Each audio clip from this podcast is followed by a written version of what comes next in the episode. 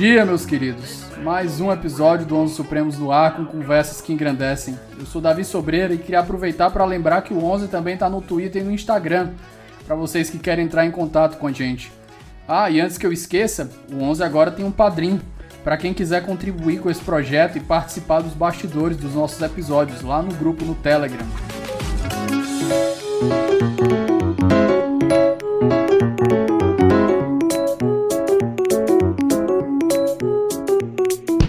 Meus queridos, bom dia. Mais um episódio no ar.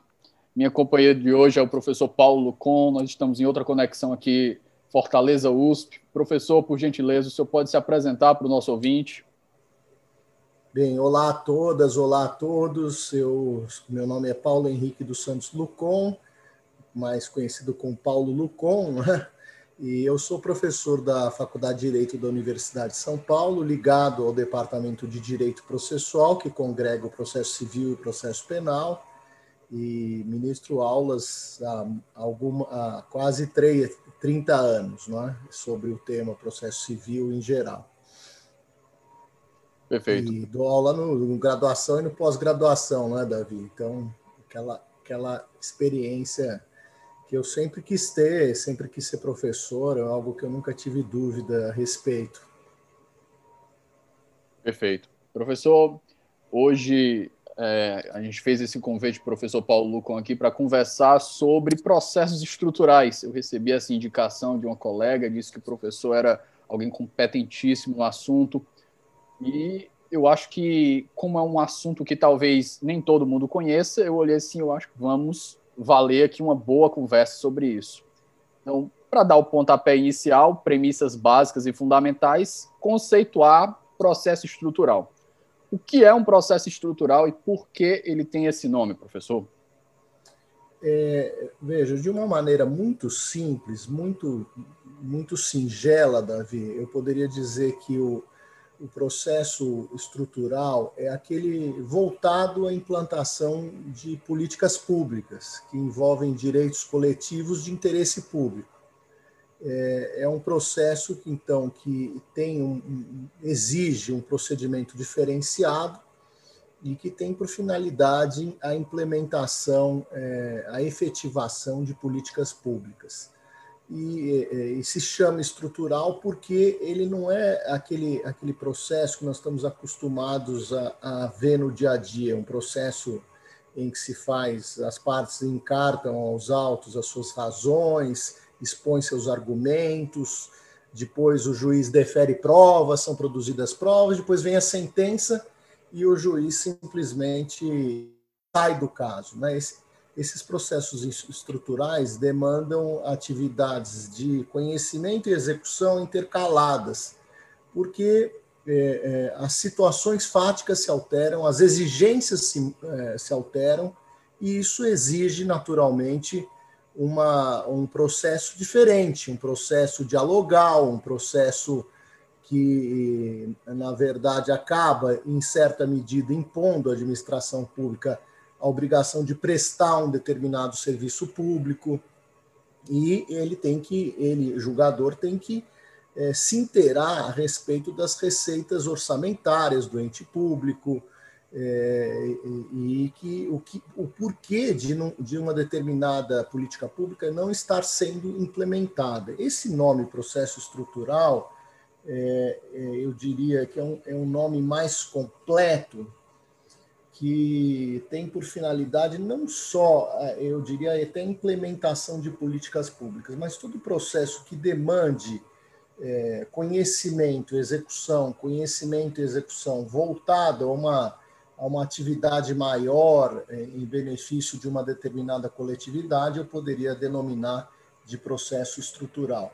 Em outros países, Davi, esse nome vem, é, é chamado de processo de interesse público Aqui essa expressão você também vai encontrar em alguns escritos, é, são os chamados conflitos de interesse público.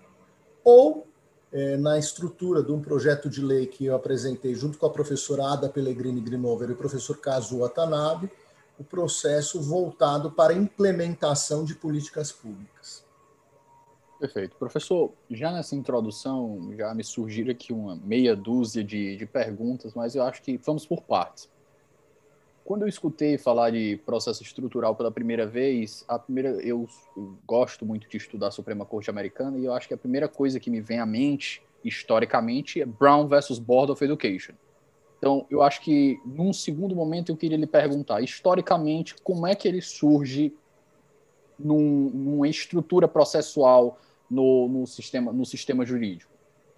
É, realmente esse foi, digamos, um leading case da Corte Suprema Americana é, de implementação de uma política pública.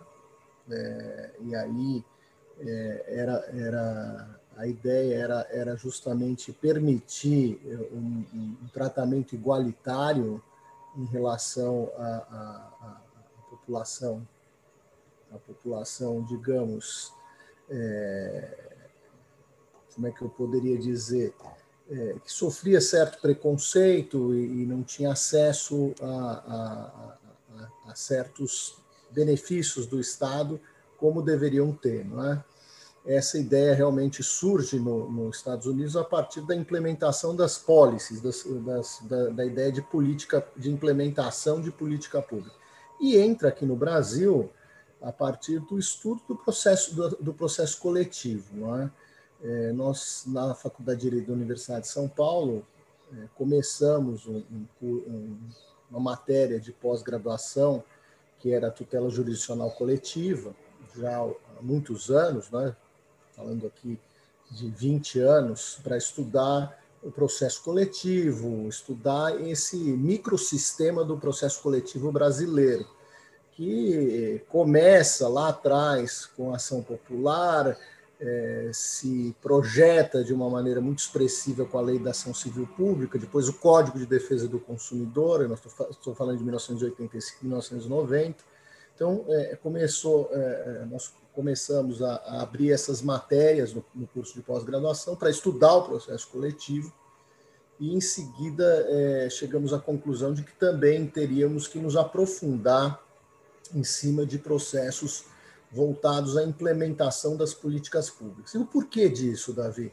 Porque com a Constituição de 88 houve uma, uma explosão dos direitos, não é? É, a busca pelas, pela justiça, pelo poder judiciário, era para poucos. O poder judiciário era hermético, muito fechado. E com a Constituição Federal de 88 houve uma imensa abertura que foi se foi ocorrendo gradativamente, é, num processo lento. E é claro que o, o judiciário, é, tomando para si é, um, um, protagonismo, acabou por proferir, proferir certas decisões para justamente implementar políticas públicas. A origem remota, como você bem disse, não é? É, está no, nos Estados Unidos, é? no, no, país, é, num país democrático, portanto, e em que o judiciário acaba intervindo para a implementação de certas políticas públicas. São processos lentos, não é? E que exigem é, uma postura dialogal.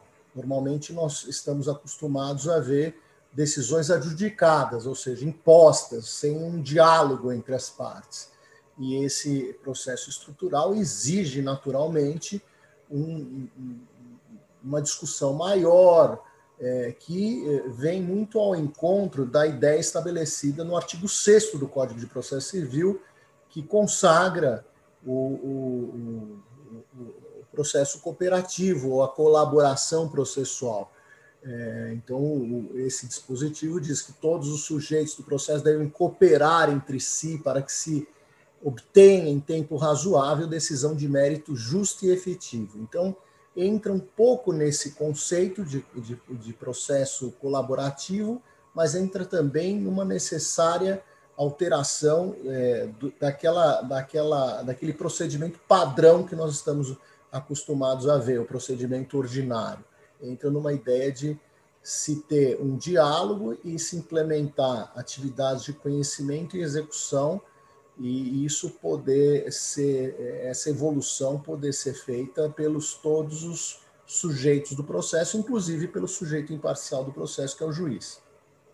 Professor, só fazer uma pequena digressão aqui para o nosso ouvinte que não está familiarizado com Brown versus Board of Education. Foi um processo, acho que da década de 50, 1954, se não me falha a memória, quando nos Estados Unidos ainda regia, ainda era vigente a doutrina do separados porém iguais, que foi instituída lá em Plessy versus Ferguson. Então a gente tinha uma estrutura que formalmente existia uma igualdade perante a lei, mas todos os benefícios de policies, como o senhor citou, né, que é o, o políticas públicas, eram destinadas muito mais estruturadas às pessoas brancas. Então, os negros eles tinham uma desvantagem estrutural muito grande. Então, em Brown versus Board of Education, nós temos o primeiro rompimento aí com esse paradigma que a Suprema Corte diz que a, sobre, sobre um processo em que o, o, o, advogado que viria a ser juiz, né, o primeiro juiz negro da Suprema Corte, o Thurgood Marshall, ele trouxe dados mostrando que a segregação ela trazia prejuízos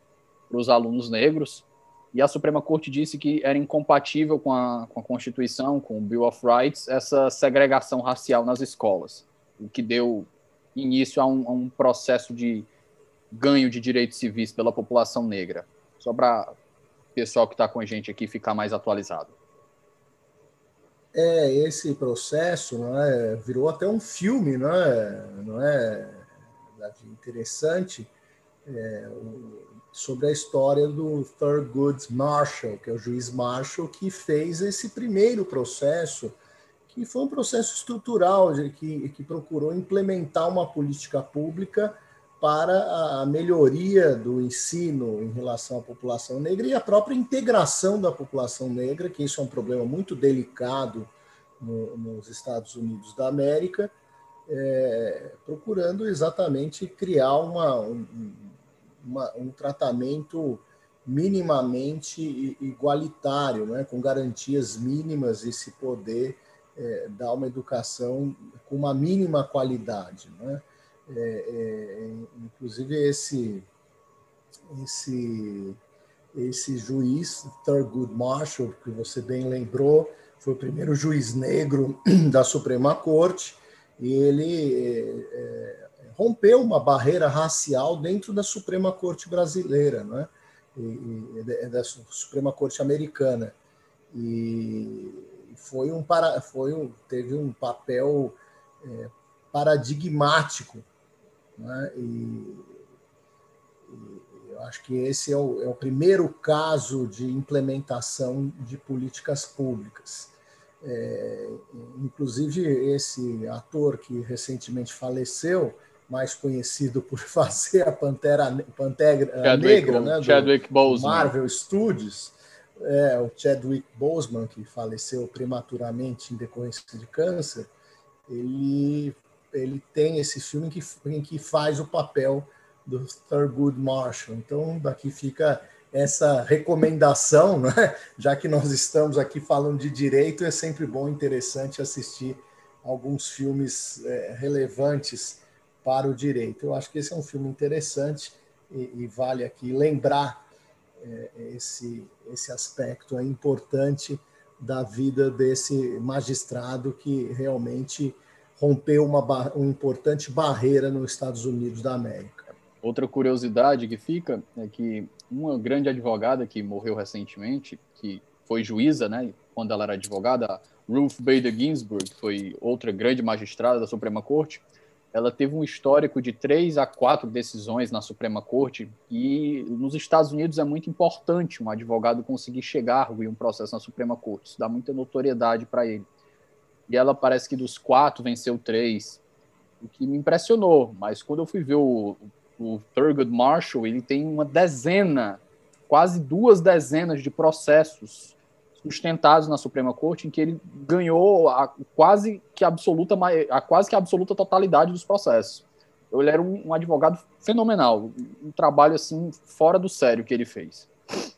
Mas é, ele era um ponto fora da curva, sem dúvida nenhuma, e, a, a, sua atuação, os filtros existentes para o acesso à Corte, à Corte Suprema são muitos, não é? não é como aqui o Supremo Tribunal Federal, que julga algumas dezenas de milhares de processos ao ano, o acesso é bem limitado, os filtros são muito fortes e, e, e realmente o juiz Marshall, enquanto advogado, teve um papel muito relevante e, e realmente conseguiu mostrar que, que era uma pessoa é, diferenciada e levou esses casos à Suprema Corte Americana. Né? Então, bem interessante a gente lembrar disso, essa, isso que você lembrou, muito importante. Perfeito. Porque é uma confederação de estados, não é?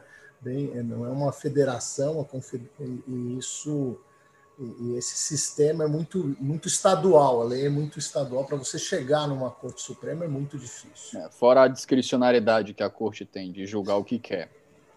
Isso previsto em lei, diga-se de passagem.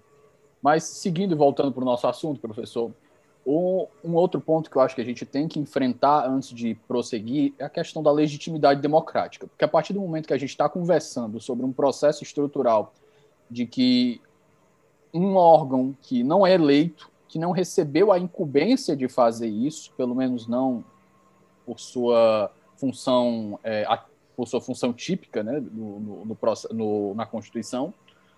Então a gente está com o judiciário antes de adentrar nas questões técnicas, né, que é doutrina Chenry ou coisas do gênero, mas como é que fica, professor, a questão da legitimidade democrática? Como é que o judiciário um poder não eleito, um poder que não tem essa função típica de fazer policy, fazer policy making, ele vai adentrar nessa, nessa seara que era para ser, pelo menos em tese, regulada pelo, legislativo, pelo executivo e pelo legislativo. Bom, é, antes de mais nada, é, eu preciso dizer que esse fenômeno da politização da justiça e da judicialização da política é bem antigo. É, eu me lembro quando é, de um artigo do professor Manuel Gonçalves Ferreira Filho, um constitucionalista que foi professor já já é, já se aposentou há algum tempo na Faculdade de Direito da Universidade de São Paulo, escreveu esse artigo onde ele já antevia que isso iria acontecer, é? No, no, na situação da Constituição Federal de 88. E o Poder Judiciário é um poder contramajoritário, ou seja, ele às vezes profere decisões que eh, a maior parte da população não compreende. E outras vezes ele, ele evidentemente, ele acaba julgando de acordo com o que o, o, o povo eh, espera, não é? Essas situações causam naturalmente uma tensão, uma vez que, como você bem colocou, não é é, um, um, poder que, que surge a partir de uma, de, uma, de, uma, de uma escolha democrática. Os juízes não são, aqui no Brasil, eleitos, é? nem tampouco os, os julgadores das cortes superiores. Há uma indicação, é, como todos nós sabemos, do presidente da República. Isso é, é coloca em jogo isso esse aspecto que você colocou, que é um, é um eu diria que é um déficit de legitimidade, tal como se fala. Mas isso, naturalmente, é suprido em função da necessidade de se observar a Constituição Federal, que é o eixo central da aplicação do direito, de todas as regras que ali decorrem ou têm alguma relação. E, e então é, nós temos uma estrutura muito é, piramidal e que é claro que existem decisões que muitas vezes, é, digamos, impactam negativamente a, a, sociedade num primeiro momento e que às vezes só conseguirão ser absorvidas depois de muitos anos. É, o fato é que é, é, é esse é um problema, esse é um, um aspecto delicado e é, um, dos, um dos pontos que se estuda, estudamos bastante, é essa questão. O judiciário, afinal de contas, pode criar políticas públicas. Então, uma grande parte da doutrina diz que não pode, não pode de jeito nenhum. Outra coisa é, como eu frisei no início da exposição, é a implementação da política pública, ou seja, uma política pública existente e o judiciário simplesmente implementa. É? quando verifica, por exemplo, no caso do Supremo Tribunal Federal, um estado de coisas inconstitucional. Então, é, essa expressão, inclusive, foi utilizada pelo ministro Faquim quando, no caso de um, um caso emblemático que versava, versava sobre a falta de condições para a população carcerária de um determinado estado da federação. Então, houve uma intervenção, porque o Estado, os presos se encontravam numa situação é, inadmissível, né, do ponto de vista de proteção dos próprios direitos humanos, e o, o Supremo Tribunal Federal é, determinou uma intervenção para que fossem feitas algumas modificações ali é, importantes que não estavam sendo feitas pelo Estado, pelo Estado local. É, no fundo, o que o Judiciário foi, fez não foi criar uma política pública, mas implementar uma política pública existente de se, de se dar condições mínimas à população carcerária do país. É evidente, aí entramos numa discussão muito profunda, né? É, vamos imaginar que a maior parte da população brasileira ache, em um determinado momento, que toda a população carcerária deveria morrer, por exemplo. Né? Vamos pegar um tema assim de segurança pública, né? que é, gera um apelo muito grande em relação à grande parcela da população. É, não será por, por isso que o Supremo decretará a pena de morte, ou seja, ele tem um basilamento forte em cima da Constituição Federal. E a Constituição Federal dispõe direitos e garantias, e muitas vezes esses direitos e garantias é, constam de leis ordinárias, leis complementares, e muitas vezes o poder público não implementa essas políticas públicas.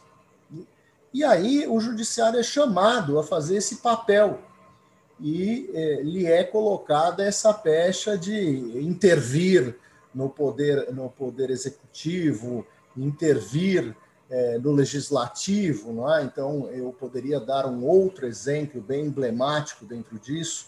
E, e, normalmente nós conhecemos não é, Davi, essa intervenção do judiciário no executivo, mas acontece no legislativo. Não é? é, é eu me lembro quando fui é, juiz eleitoral, é, fui por oito anos, quatro mandatos consecutivos, no, juiz eleitoral no, no estado de São Paulo, e tenho muito, muito orgulho disso, de ter participado, foi uma experiência muito importante para a minha vida. É, eu me lembro de o Supremo Tribunal Federal decidir a respeito da infidelidade partidária.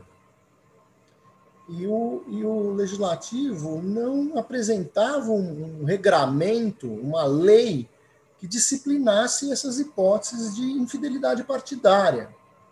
Né? O sujeito trocava de partido, mudava de, de partido ao sabor do, do, vento.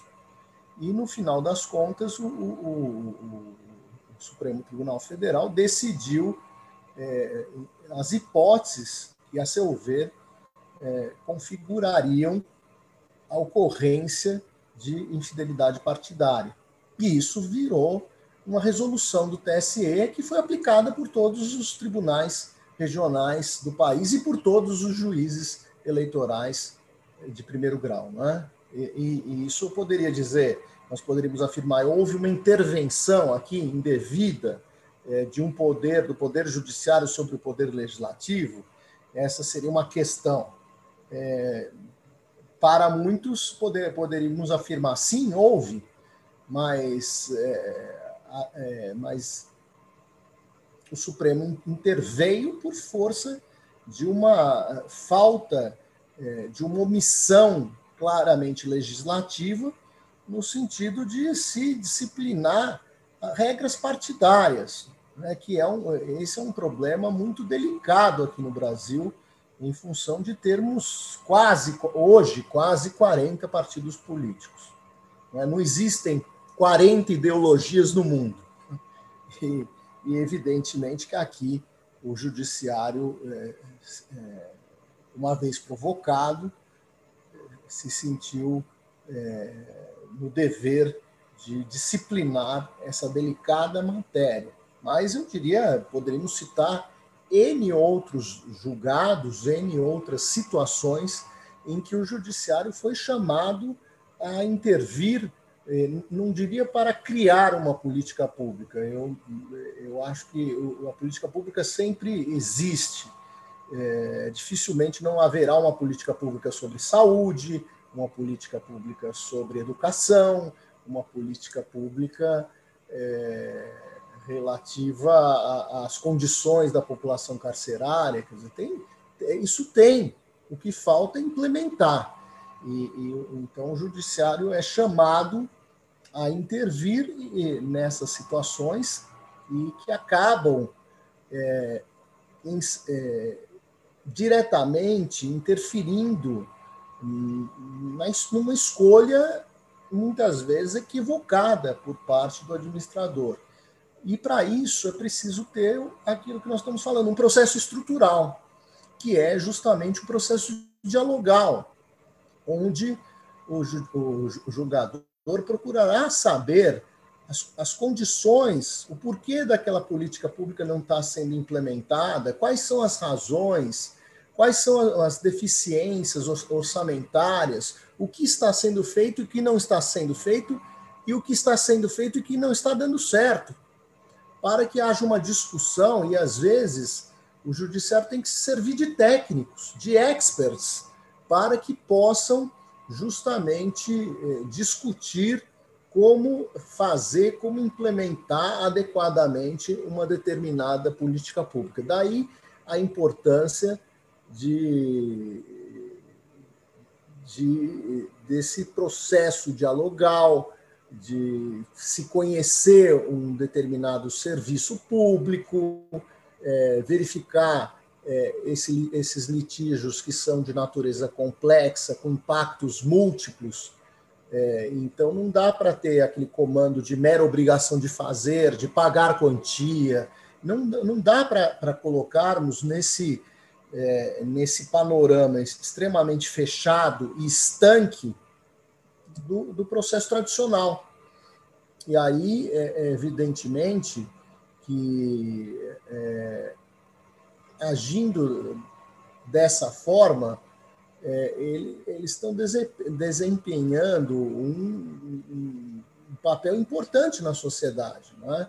Uma, um, de cumprir o direito e, é, por via é, via indireta, intervindo na política, na, numa determinada política. Professor, é, um dos pontos que o senhor tratou aí, de questão de omissão, realmente eu já, inclusive, já abordei isso em dois outros episódios aqui no podcast. Muito dos, muitos dos avanços que o, o STF faz sobre outros poderes, sobre as prerrogativas de outros poderes, elas se dá em razão desse vácuo uma coisa que a gente aprende logo cedo é que no poder, o poder ele não tolera essa existência de um vácuo, então ele vai ser ocupado por alguém. Então, a própria ação direta de inconstitucionalidade por omissão talvez seja um dos melhores exemplos disso.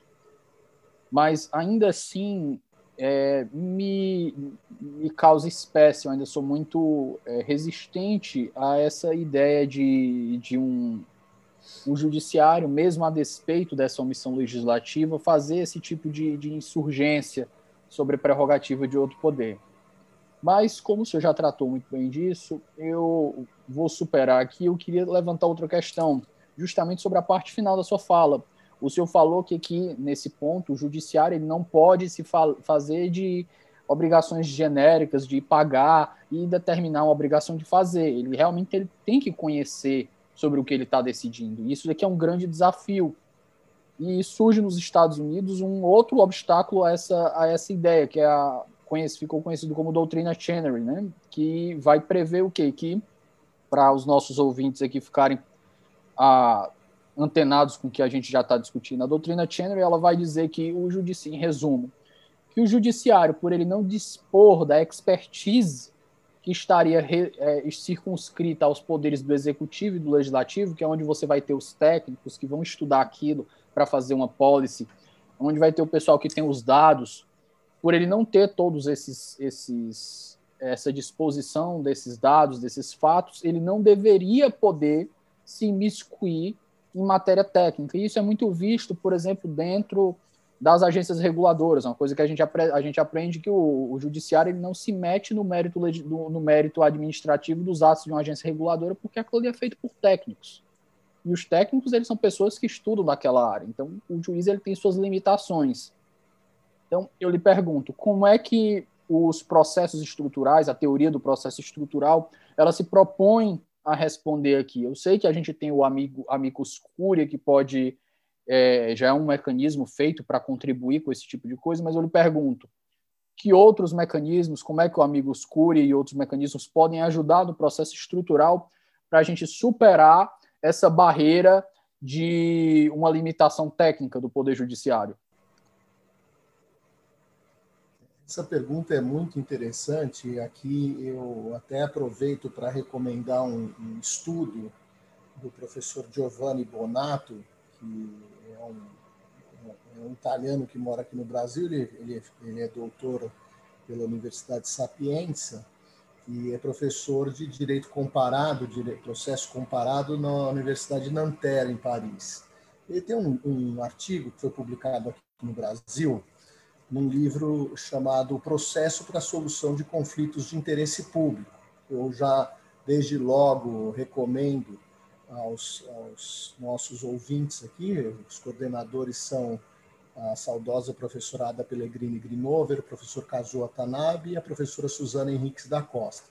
E aí, nesse artigo, o professor, é, professor Giovanni lembra do é, controle é, do juiz administrativo na atividade da administração pública por força de um, da, da presença de um, de, um, de um comissário, que seria um expert em um determinado assunto, que servirá é, como um, um, um, um digamos, para trazer a, a, expressão aqui para o Brasil, um, um, auxiliar do julgador para entender os aspectos técnicos de determinada controvérsia.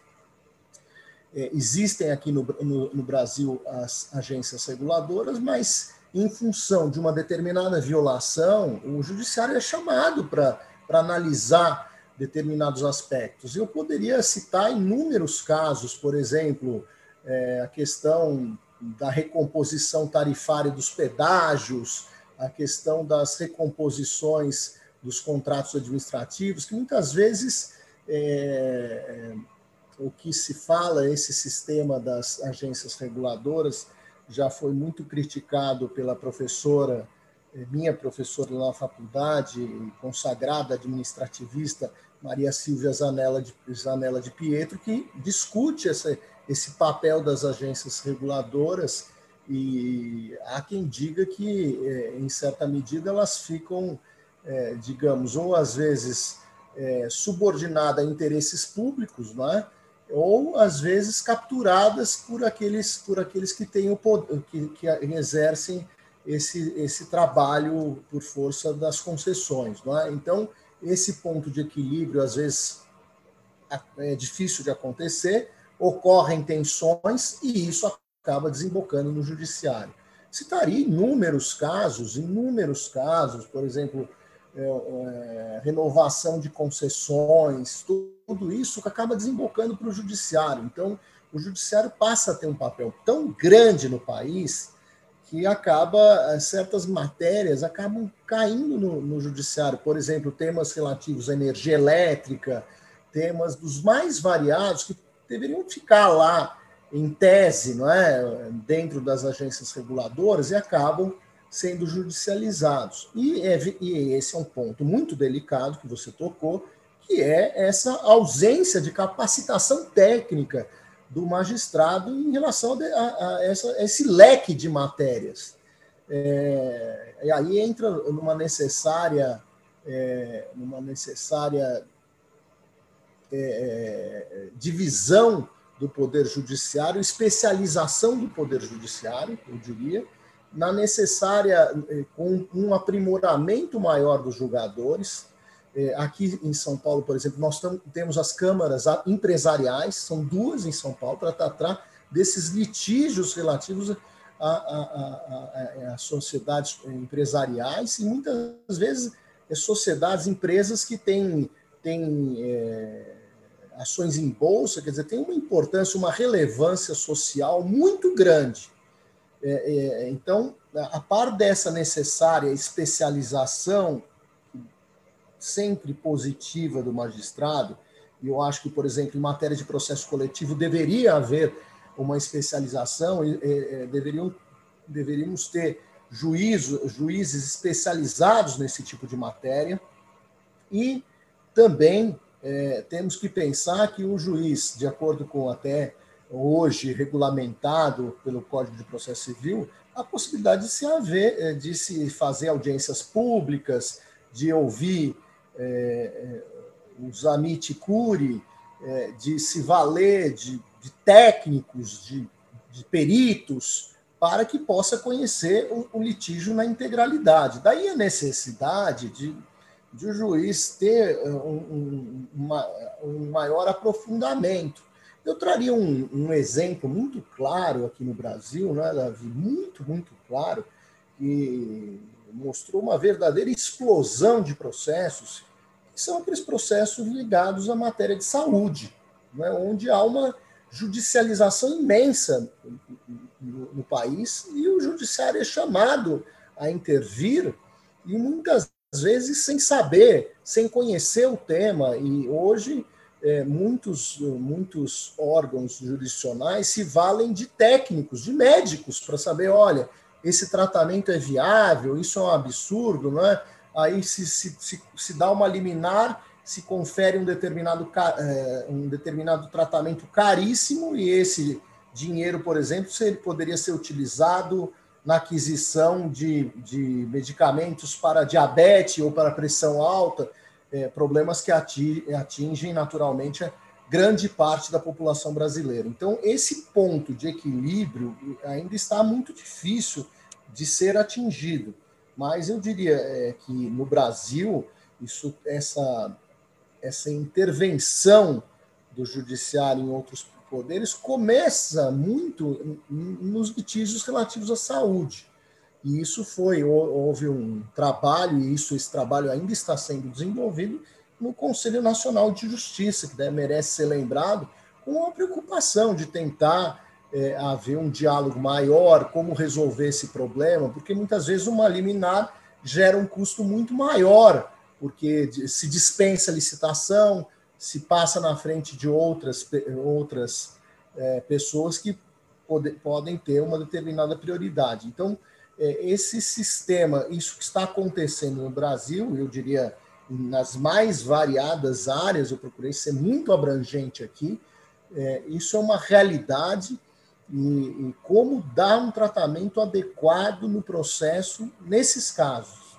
E aí entra aquela ideia justamente do processo estrutural, do processo coletivo ser o processo mais adequado para solucionar questões relativas à implementação de políticas públicas do que o processo individual. Mas ainda assim, essas violações individuais devem ser objeto de, de, de tutela, de proteção. O judiciário também é chamado. Então, eu diria, há intervenção do judiciário em políticas públicas diariamente. E eu diria, no Brasil, aos milhares, se pegarmos, por exemplo, se considerarmos a matéria, por exemplo, de saúde como resolver isso, não é? como equacionar isso. Então, é a necessidade de ter justamente um processo estrutural, um processo dialogal, um processo em que se procure conhecer da melhor forma possível o litígio. Aliás, eu diria o seguinte, Davi: o mais importante não é sabermos as, as técnicas, as tutelas, não é? Como a gente fazia os nossos cursos de direito, aprendíamos é? começando lá a teoria geral do processo, depois estudávamos todo o curso de processo civil ou processo penal. Hoje, o mais importante, eu diria, é conhecer o litígio, é conhecer a controvérsia. E aí há necessidade de um, de um aprofundamento, eu diria, não só dos juízes, mas também dos profissionais ligados ao direito, a respeito da controvérsia, para saber como resolver um problema. No fundo, nós estamos aqui para resolver controvérsias. E como resolver bem uma controvérsia? conhecendo o litígio, conhecendo o conflito na profundidade.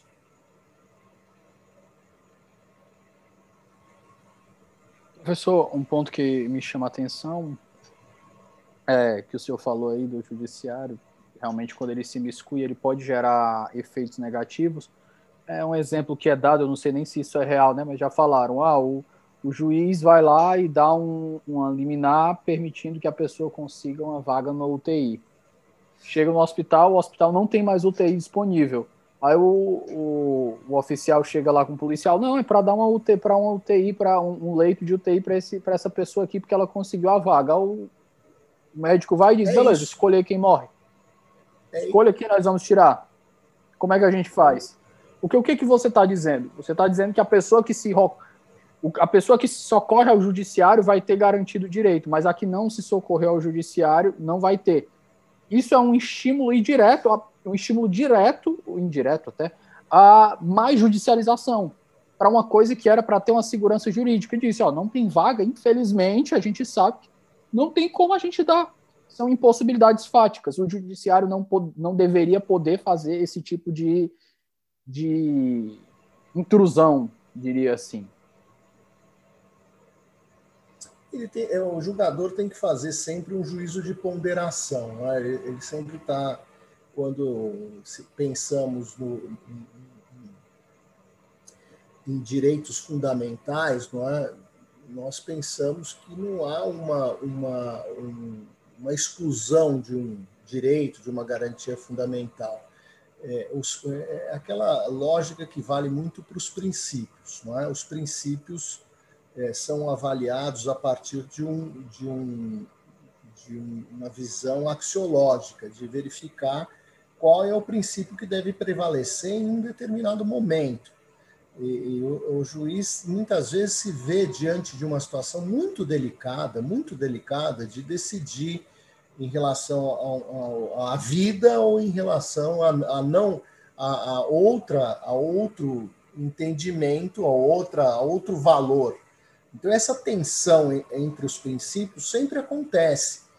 E é, é, o jogador, muitas vezes, nessa, nessa situação onde ele não tem é, informações adequadas e se vê numa situação de urgência, ele acaba deferindo uma determinada medida porque não quer chamar para si é, a responsabilidade de eventualmente alguém falecer em função de um não tratamento, em função de, de, de, de não ter sido por exemplo, concedido uma, concedido uma vaga no UTI. Então, é, é, a gente tem, é, muitas vezes na vida nós temos que nos colocar na posição do outro, né? Como é que fica numa situação dessa, em que é, o julgador recebe uma liminar e está numa situação de vida ou morte, o que ele pode fazer, né? É, é, então, aí a necessidade, muitas vezes, quando isso é possível, de se ter um processo dialogal. Só que muitas vezes isso não, não dá tempo, né? Você tem que dar uma resposta rápida é, ao jurisdicionado. E nessa opção, o, o, juiz acaba, muitas vezes, na maior parte das vezes, deferindo uma, uma liminar. É, nesses casos, principalmente voltados à saúde. É um dilema, não é? Aquela ideia do, do os princípios, quais os princípios que devem prevalecer, aquela ideia de antinomia imprópria dos princípios, bem destacada por Norberto Bobbio, em que não pode, o julgador tem que verificar qual é o princípio, qual é o valor que deve prevalecer, e isso é, gera uma certa tensão e gera, e nesses casos, principalmente de processo estrutural, de intervenção jurisdicional em políticas públicas, acaba gerando essa, esse tipo de tensão. Como minimizar esses problemas, esses danos que você colocou? Olha, vou tirar um, vou colocar um paciente na UTI e tirar outro, não é? Essa escolha, como é que se faz essa escolha? Uma escolha dificílima. O que o jogador teria que, que, que ter à sua disposição? Técnicos, é? aquela ideia de você ter técnicos para examinar a situação, conversar, verificar qual é a situação é, a situação de uma determinada unidade hospitalar. É um tema muito difícil, principalmente quando nós pensamos, Davi, num país tão carente, não é? num país tão é, com tantas deficiências e, e, e que muitas vezes o jogador é chamado e o que ele vai fazer? Ele vai simplesmente lavar as mãos, não é? Ele vai dar uma de Pons, Pons Pilatos e falar: não, eu não quero intervir aqui, essa questão aqui diz respeito ao Estado, é, ele que deveria prestar assistência de saúde. Então, é um dilema muito delicado que é, acontece diariamente no país, né, aos milhares, e que isso acaba gerando uma situação de tensão e o que é pior, é, é uma situação de tensão e uma situação que muitas vezes provoca um gasto exagerado do poder público, porque essas liminares rompem com processos licitatórios, rompem com, com, com, com programações orçamentárias, não é? é? a tal ponto que alguns estados da, da federação já estão separando um determinado valor para o cumprimento de liminares, porque essas liminares vêm. Eu me lembro de conversar com, com, com alguns prefeitos e os prefeitos, eh, os prefeitos de muitas capitais brasileiras recebem diariamente, diariamente, ordens liminares é, sob pena de prisão, não é? mas assim, é, é, o, é, o, normal, digamos, é o normal isso acontecer. É, como é, o grande desafio é como equacionar isso. Esse, o problema está aí. O problema existe, está aí, e a grande questão é como resolver. É? É, falar para o judiciário, não, você não pode decidir nesses casos, será que seria essa solução mais adequada? Não. É, eu, eu acho que passa por uma ideia de diálogo e de, de prevalência do processo coletivo, para saber como é que está sendo a política pública, o que está sendo feito, não é? é, esse problema que nós estamos é, vivenciando é, na pandemia, não é? Esse drama no país inteiro, é, ele, ele ocorre por força da pandemia. Mas vamos nos recordar um pouquinho de um tempo onde não tinha pandemia, nós tínhamos muitos problemas na saúde, de falta de atendimento, de gente morrendo nos corredores. Então, isso já existe há algum tempo. O grande desafio, então, como eu disse no início, é como resolver isso. Então, aqui nós colocamos aqui algumas ideias. A Miticure, audiências públicas, ouvir experts, prevalência do processo coletivo sobre o processo individual. Sem isso, nós vamos ter demandas pulverizadas e cada jogador fazendo, enxugando gelo, né? fazendo do jeito que acha que a sua consciência deve fazer dentro de uma interpretação que ele foi ensinado a, fazer é, em relação àquelas, àqueles princípios, aquelas garantias, aquelas proteções mínimas existentes na Constituição Federal. Então, é, é, detectar o problema é muito fácil. O, o, grande desafio é saber como resolver. É isso que, que, que, que, eu, que eu estou falando aqui, da necessidade de, de, de dar importância ao processo coletivo e visualizar isso dentro de um processo estrutural que não funciona apenas por meio de decisões adjudicadas, impostas.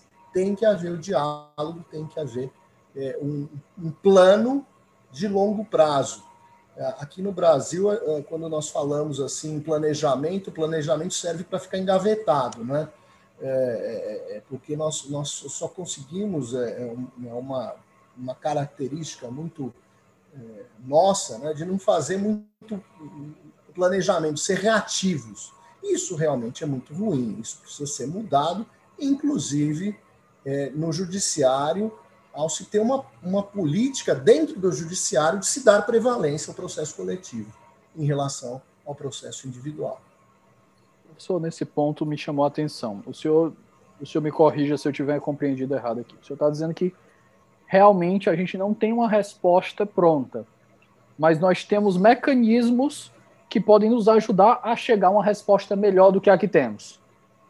É colocar o dedo na ferida, é criar mecanismos é. para que, ó, se a política errada não está conseguindo suprir as necessidades da população, as demandas que estão sendo trazidas, chegou a hora do judiciário não fazer diretamente uma intrusão na política, mas vamos, vamos forçar que o legislativo e que o, o executivo sentem no meio da mesa para poder conversar para ver o que, que a gente pode fazer para melhorar aquilo. É o diálogo institucional que não existe no Brasil. Eu acho que isso é um problema delicadíssimo. Né? E que o judiciário foi chamado, não é? caiu no colo do judiciário de falar: comece a resolver, resolva o problema, resolva, resolva judiciário todos os problemas. Eu poderia, eu citei aqui o problema da saúde, que é um problema mais delicado, não é? Eu poderia citar outros que também são, são problemas e problemas que nós pagaremos muito caro no futuro. Problema, por exemplo, do meio ambiente, não é? é eu poderia citar um caso emblemático da Argentina, que chama, é, é, é, denominado o caso Beatriz Mendonça, é, em que o tribunal abriu mão da, da rigidez processual e requereu das partes a elaboração de um plano de recuperação ambiental, com um cronograma de execução que foi submetido à apreciação da sociedade civil por meio de audiências públicas. Então, é, há necessidade de se realmente fazer um, um planejamento de longo prazo. Eu vivo aqui em São Paulo, né? E, e, e, nós temos aqui os rios que cruzam a cidade, né? o Rio Pinheiros, o Rio Tietê, o Rio Tamanduateí. É, é uma tristeza, a gente passa por lá. Eu, desde pequeno, é, vejo a promessa de se limpar o rio e não se limpa o rio, não se tem um planejamento estruturado. Olha, o que, que nós vamos fazer, é, quais são os passos quanto tempo vai durar cada, cada plano, como é que nós vamos fazer para evitar é, é, é, essa, é, esse, esse esgoto que cai no rio por meio dos diversos afluentes, né? como resolver esse problema. Então, não vai, não concorda, Davi, que não dá para resolver isso da noite para o dia. Não se resolve um problema assim da noite para o dia. É um problema que tem que ser feito, tem que ser conversado, e tem que ser debatido e, novamente, quero frisar, qual é o meio adequado? É o processo coletivo. E aí tem que se permitir audiências públicas, intervenção de experts, ter um cronograma de, de execução para recuperação ambiental. É, ou seja, é, é preciso que, que, a, que a decisão, num caso como esse, tenha critérios gerais para o cumprimento do direito a ser tutelado, ao invés de determinar o cumprimento de uma obrigação específica, até porque o, o, o estado da arte evolui, muda, não é? Então, técnicas de, de, de recuperação do meio ambiente é, se alteram com o tempo. Então, é preciso que o, que o, o julgador tenha essa visão e veja que é, não dá para simplesmente proferir uma decisão uma, impondo uma obrigação específica. É melhor ter um, um critérios gerais e, e, e, dentro desses critérios gerais, determinar obrigações específicas. Então, você parte do geral para o específico.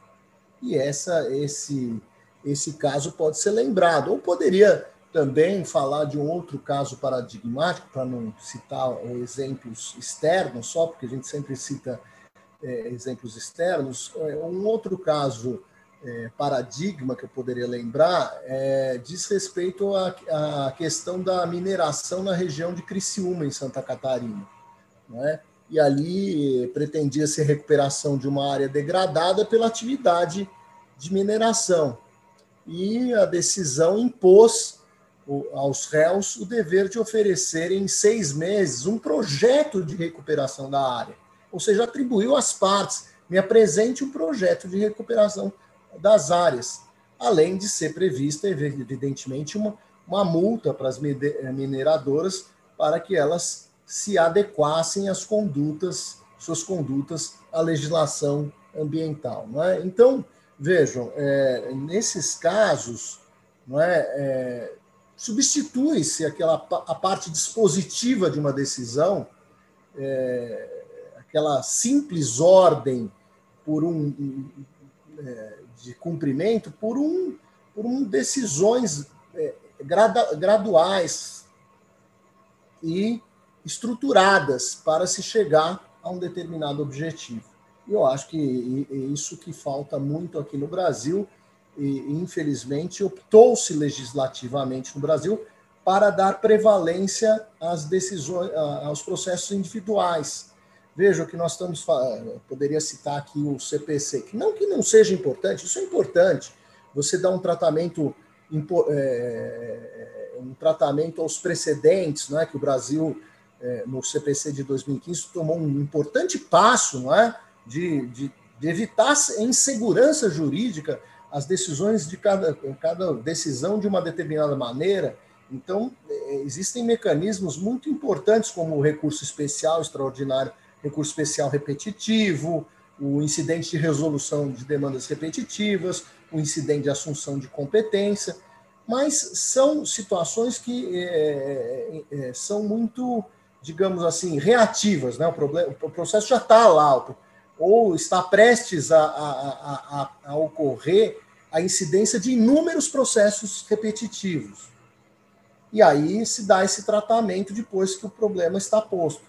Seria melhor você ter um processo coletivo que pudesse tentar analisar o seu o litígio na integralidade. Aí entra aquela ideia do, da importância do estudo do litígio. Professor, dois pontos que me chamaram a atenção. Um, o senhor já começou a adiantar a minha próxima pergunta, mas o senhor falou aí de que o legislativo e o executivo eles se furtam da decisão para deixar que o, o, judiciário, que não vai ter repercussão, pelo menos não tem uma repercussão democrática, do ponto de vista que os juízes eles não podem ser substituídos, como os, os mandatários podem. O Han Herschel, no com uma juristocracia, que é um livro dele de 2007, já foi traduzido recentemente para cá para o Brasil. É, tá, isso está no cerne da teoria dele. É dizer que certas decisões elas não são tomadas deliberadamente pelo executivo e pelo legislativo porque eles não querem arcar com o ônus político disso. Então eles deixam na mão do judiciário e o judiciário, sem poder se furtar da decisão, porque o próprio arranjo institucional de, de aumento dos direitos, como o senhor falou bem no começo da nossa conversa, essa expansão, esse boom dos direitos, ele faz com que o judiciário tenha que decidir, ele não pode se furtar da decisão. Então a gente vê aí um fortalecimento do judiciário sobre os outros poderes e depois os outros poderes ficam, ué, por que, que o judiciário está tão grande? Por que, que, o judiciário pode fazer isso? É, é, essa pergunta é delicadíssima, muito interessante, né?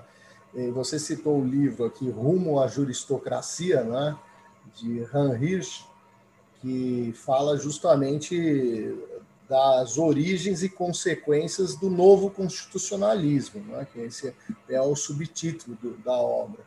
É, é, o que nós estamos verificando é realmente uma, um caminho para a juristocracia, é, o que nós assistimos no Brasil é que o, o, executivo tem receio de, de, de, de, tomar certas decisões, tem medo mesmo, né? É, eu, eu diria que hoje é, ser político não é uma, uma das, das melhores profissões, dado o risco que isso, que isso acaba gerando para o político na vida pessoal, né, com demandas infindáveis demandas.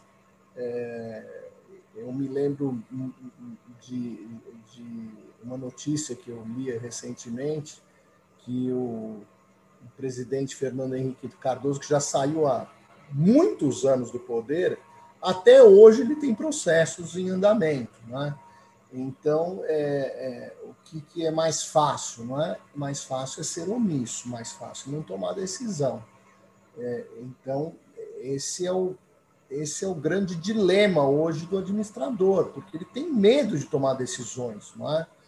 Então, é, é preciso que tenha um, um diálogo institucional.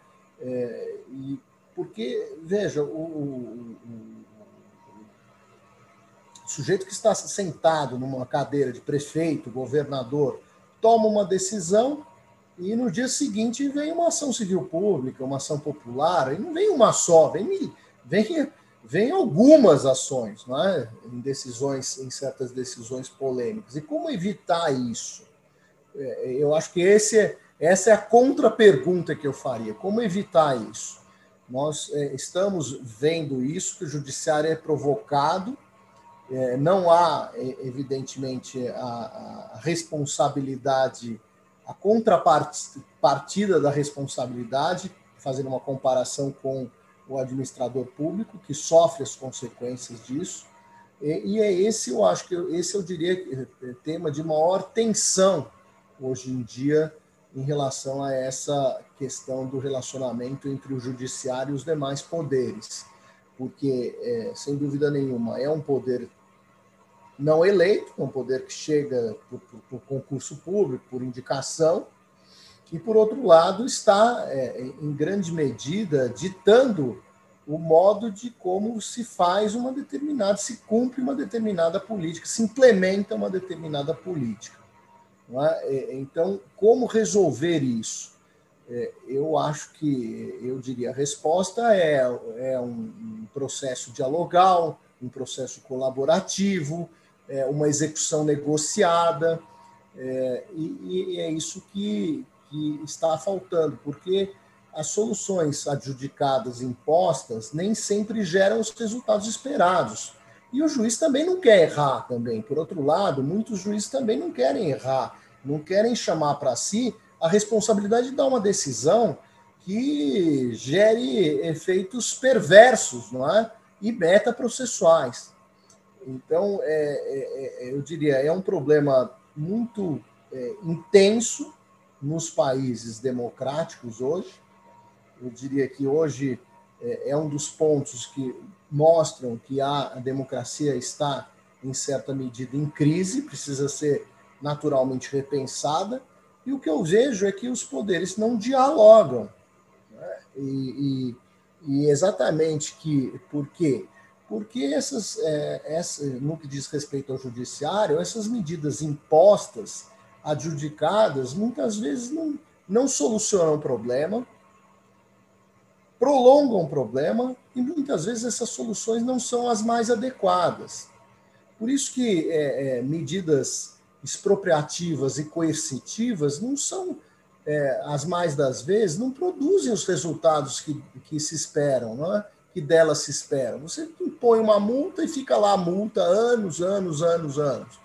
É, prisão, quer dizer, umas coisas que realmente estão é, mostrando que acabam por não resolver o problema.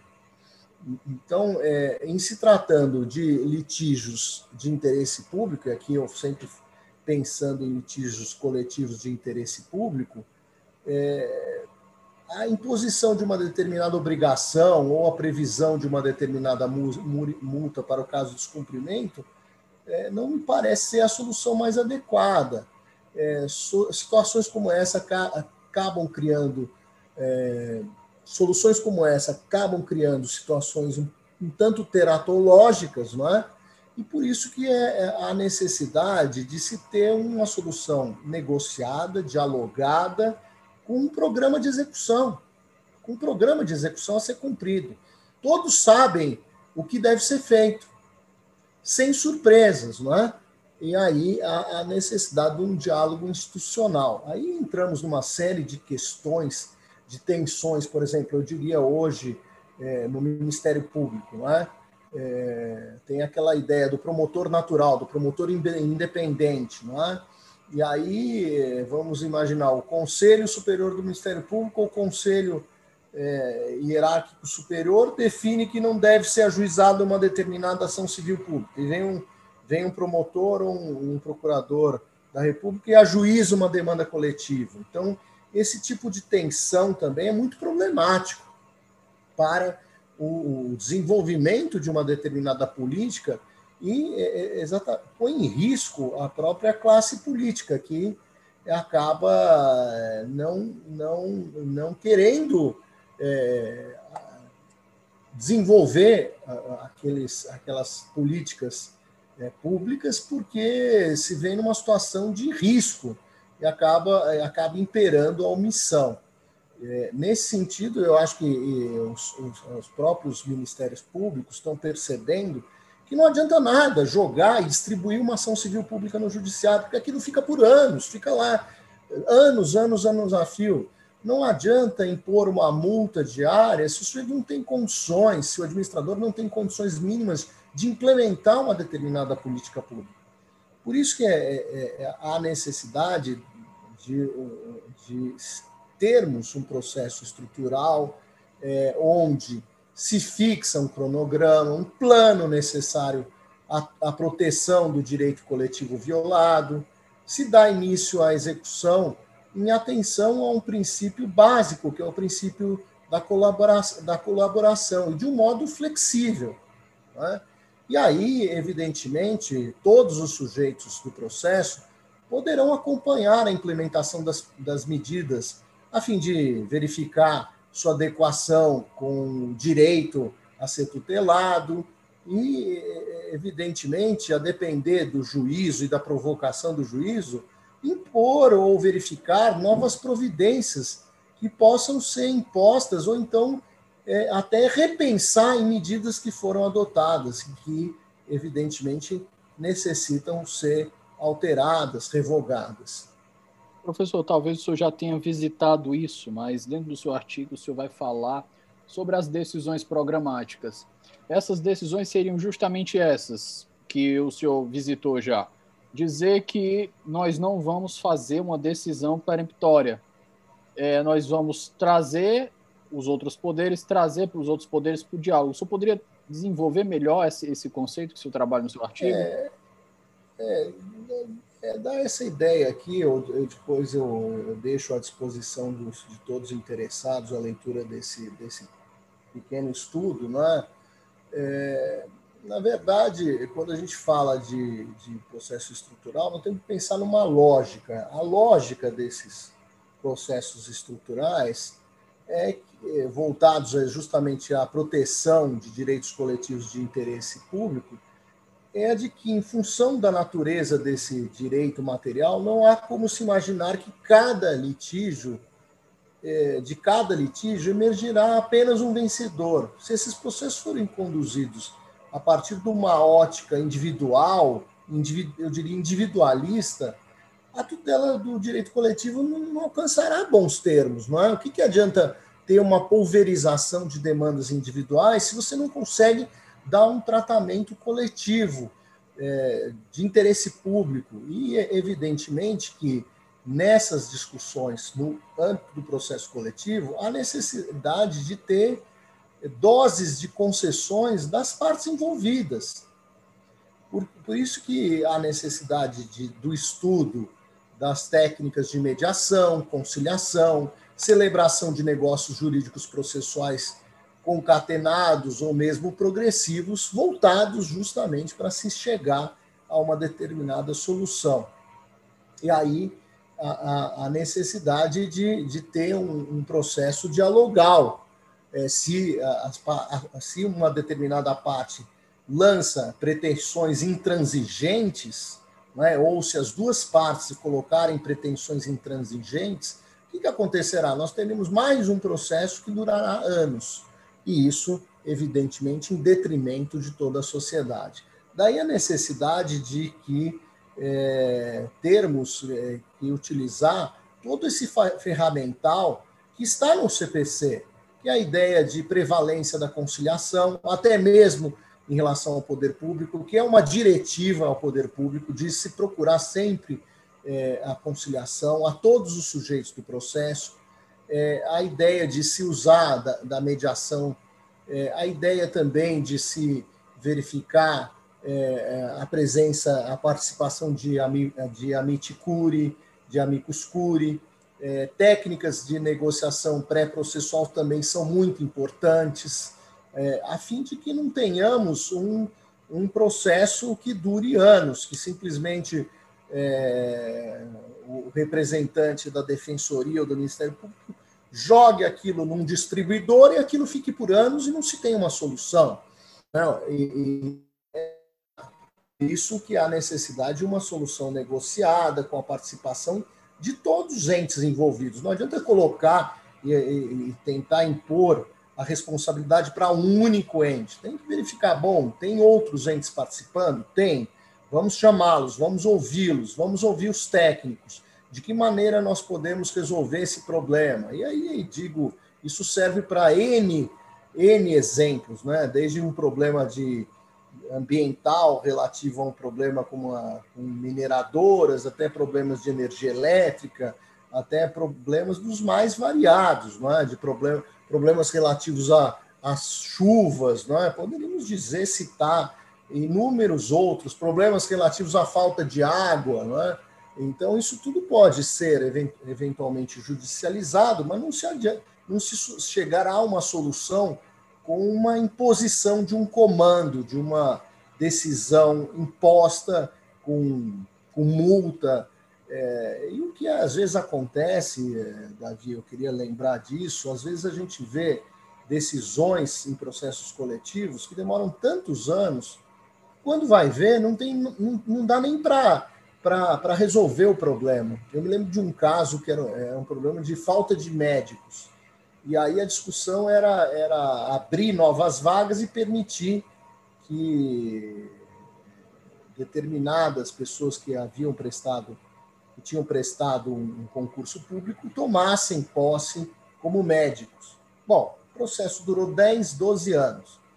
Na hora de implementar a decisão, aqueles, aquelas pessoas que tinham prestado aquele concurso já nem mais se interessavam pra, por aquela vaga, já estavam em outro lugar, já estavam recolocadas, talvez já tivessem até aberto mão da profissão de médico. Então, são soluções que eh, não podem é, ser feitas de maneira imposta, de maneira adjudicada, sem uma discussão logo no início, é, com participação das partes envolvidas, nós não chegaremos a uma solução, sem dúvida nenhuma, consensualizada. E daí a importância de, de que essa nova geração estude conciliação, mediação, técnicas de negociação, porque isso acaba entrando também nesses processos é, estruturais, nesses processos de interesse público.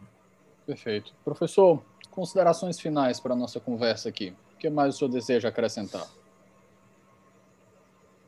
É, eu queria, primeiro, em primeiro lugar, agradecer essa oportunidade, Davi, de dialogar com você, é, dizer que é um tema do, da mais alta relevância e da mais alta atualidade. Precisamos é, pensar e estudar o processo coletivo com muita seriedade e profundidade. É, nós temos dois projetos de lei em andamento que tratam do processo coletivo. Quero passar a todos uma, uma novidade. Em breve, eu e o professor Kazuo Tanabe apresentaremos um projeto de lei de ação civil pública para colaborar com esses projetos em andamento, assinado por muitos professores, é, todos eles é, integrantes do Instituto Brasileiro de Direito Processual, instituto que eu tenho a honra de presidir no, no presente momento, um instituto que tem sede lá na Faculdade de Direito de, da Universidade de São Paulo, fundado em 1958, e apresentaremos esse projeto em breve. Então, é importante é, tratar do processo estrutural também nesta importante oportunidade de discutirmos essas novas leis e também é, recomendar aos nossos ouvintes a leitura desse, desse singelo trabalho que eu fiz para que possam refletir sobre os temas indicar dois livros para quem quiser se aprofundar. Tem um, primeiro, um livro que se chama O Controle Jurisdicional de Políticas Públicas, que é coordenado pela saudosa professora Ada Pellegrini Grinover e pelo professor Kazuo Tanabe, publicado na editora Gen Forense, e um outro que se chama O Processo para a solução de conflitos de interesse público, que eu já mencionei, coordenados pela professora Ada Pellegrini Grinover, Kazuo Tanabe e Suzana Costa. Eu poderia eh, citar outros trabalhos, evidentemente aqui peço desculpas a quem estiver me ouvindo se estiver deixado de citar outros livros, mas certamente existem outros livros é, sobre o tema, mas que é, merecem ser é, lidos, esses livros e os demais, assim como um, um trabalhos muito interessantes do, do Francisco Verbic, Verbit, que é um professor da Universidade de La Plata, querido amigo lá da Universidade de La Plata. Esses artigos estão no Academia, então podem ser encontrados na internet. E quero dizer a todos os nossos ouvintes que temos esse desafio que, para finalizar, que passa por principalmente por uma mudança de mentalidade. Eu diria que mais do que ter um novo, uma nova estrutura legislativa, passa por uma ideia importante de se mudar a mentalidade de quem está atuando no direito, de que soluções adjudicadas geralmente não são as melhores. Perfeito. Professor, sobre o seu artigo aqui, para quem quiser pesquisar, o nome é Processo Estrutural e de Interesse Público. Eu vou deixar todas as indicações que o senhor fez aqui na descrição, para quem quiser conferir e ter disponível já com facilidade. Agradeço a disponibilidade da gente estar conversando aqui, gravando no feriado de Tiradentes. As portas estão abertas para próximas oportunidades nós possamos conversar novamente. Professor Emil, muito obrigado para o senhor. E eu que agradeço, Davi, tudo, tudo de bom para você, para a sua equipe e parabéns pelo trabalho desenvolvido. Pessoal, nós ficamos por aqui e nos vemos no próximo episódio. Até a próxima.